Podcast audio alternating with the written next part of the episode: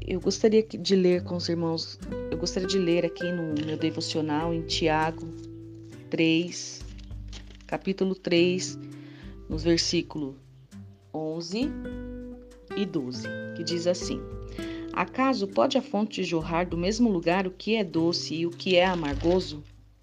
Acaso, meus irmãos, pode a figueira produzir azeitonas ou a videira figos? Tampouco fonte de água salgada pode dar água doce. É, é, aqui no, na minha Bíblia, o, o tema né, desse capítulo diz o pecado, os pecados da língua e o dever de refreá-la. Nos versículos 11 e 12, é, vai dizer que a fala é um termômetro da nossa espiritualidade. Por quê? Porque ela revela aquilo que está no nosso coração. Em Mateus capítulo 12, nos versículos 36 e 37, vai dizer assim: Digo-vos que de toda palavra frívola que proferirem os homens, dela darão conta no dia do juízo.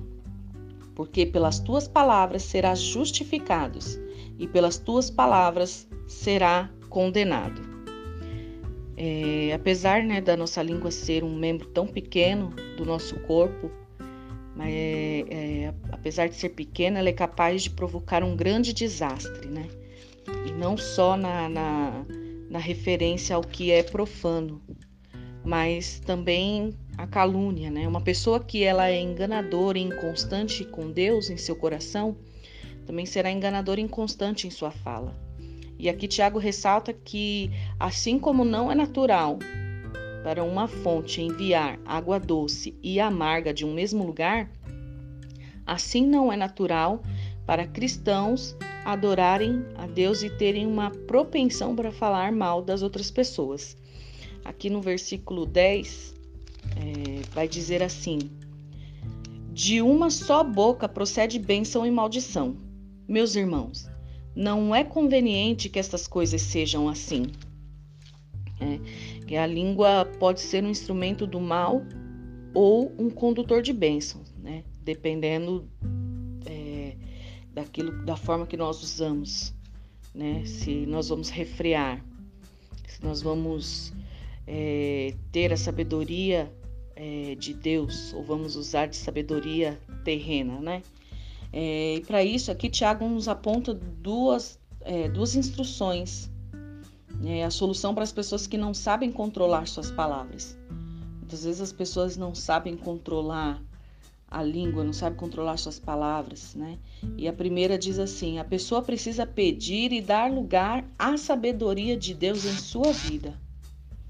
Ou seja, se nós é, quisermos controlar né, a nossa língua, se nós quisermos controlar é, né, a refrear a nossa língua e não cometer esse pecado, nós precisamos pedir e dar lugar à sabedoria de Deus em nossas vidas.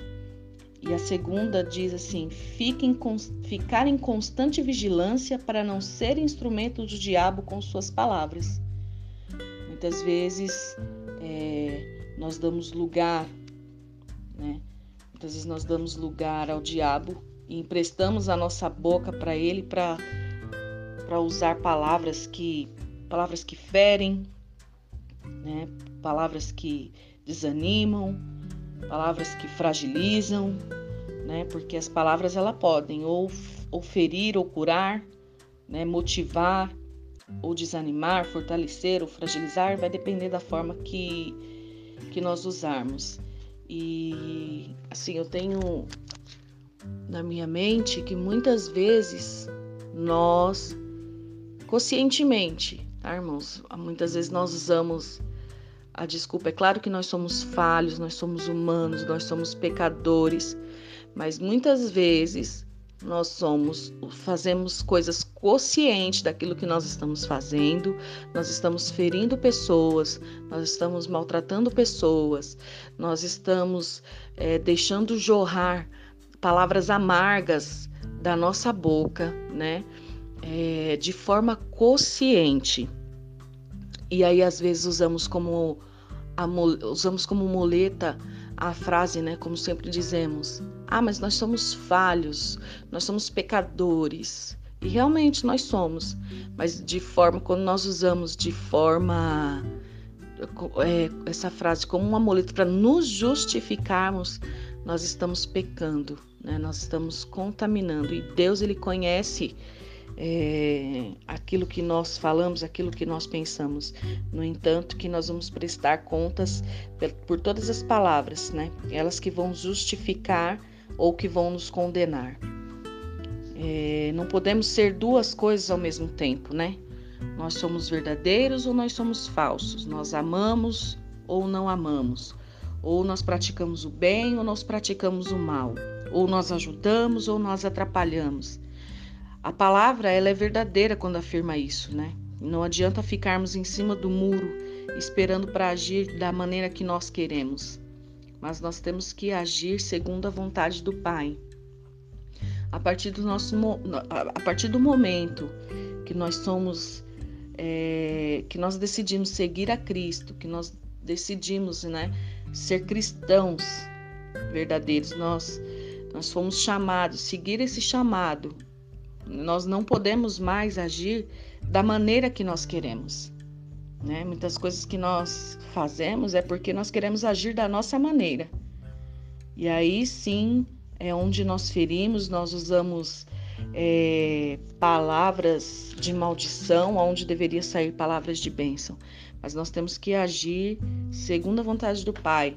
Nós temos que voltar, nós temos que nos arrepender, pedir perdão ao Senhor, né? E dizer para Ele, Senhor, que nós venhamos agir conforme a tua vontade, conforme o teu querer, não conforme a nossa vontade, porque pela nossa vontade nós vamos usar de palavras contrárias, né? Como é que pode sair é, palavras de bênção e de maldição de um mesmo lugar, né? Acaba sendo contraditório. Mas que nós venhamos ser pessoas como pessoas cristãs, pessoas chamadas por Deus, né? Que nós venhamos, que da nossa boca venha sair palavras de bênção, de bênção para nossas casas, para os nossos lares, de bênção para as nossas famílias, de bênção para as pessoas que nos, nos rodeiam, né? Onde, nós, onde quer que nós estejamos, no trabalho, na escola, faculdade. É, das pessoas que se aproximam de nós esperando algo, né?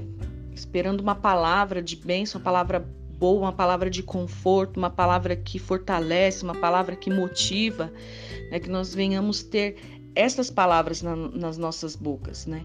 Que nós venhamos dar lugar à sabedoria de Deus em nossa vida, para que nós venhamos é, usar de palavras que curam, né? E não de palavras que trazem maldições. Então, que nós venhamos ficar com nesta meditação para esse dia, com esta palavra, de que nós precisamos ser canal de bênçãos na vida das pessoas, na nossa casa, né? De que não é conveniente que as coisas sejam assim, é, que do mesmo lugar que sai bênção, que procede bênção, sai a maldição. Mas que nós venhamos dar lugar à sabedoria de Deus, que nós venhamos ficar em constante, constante vigilância para não ser instrumentos do diabo Amém, irmãos? Que Deus abençoe o dia de todos.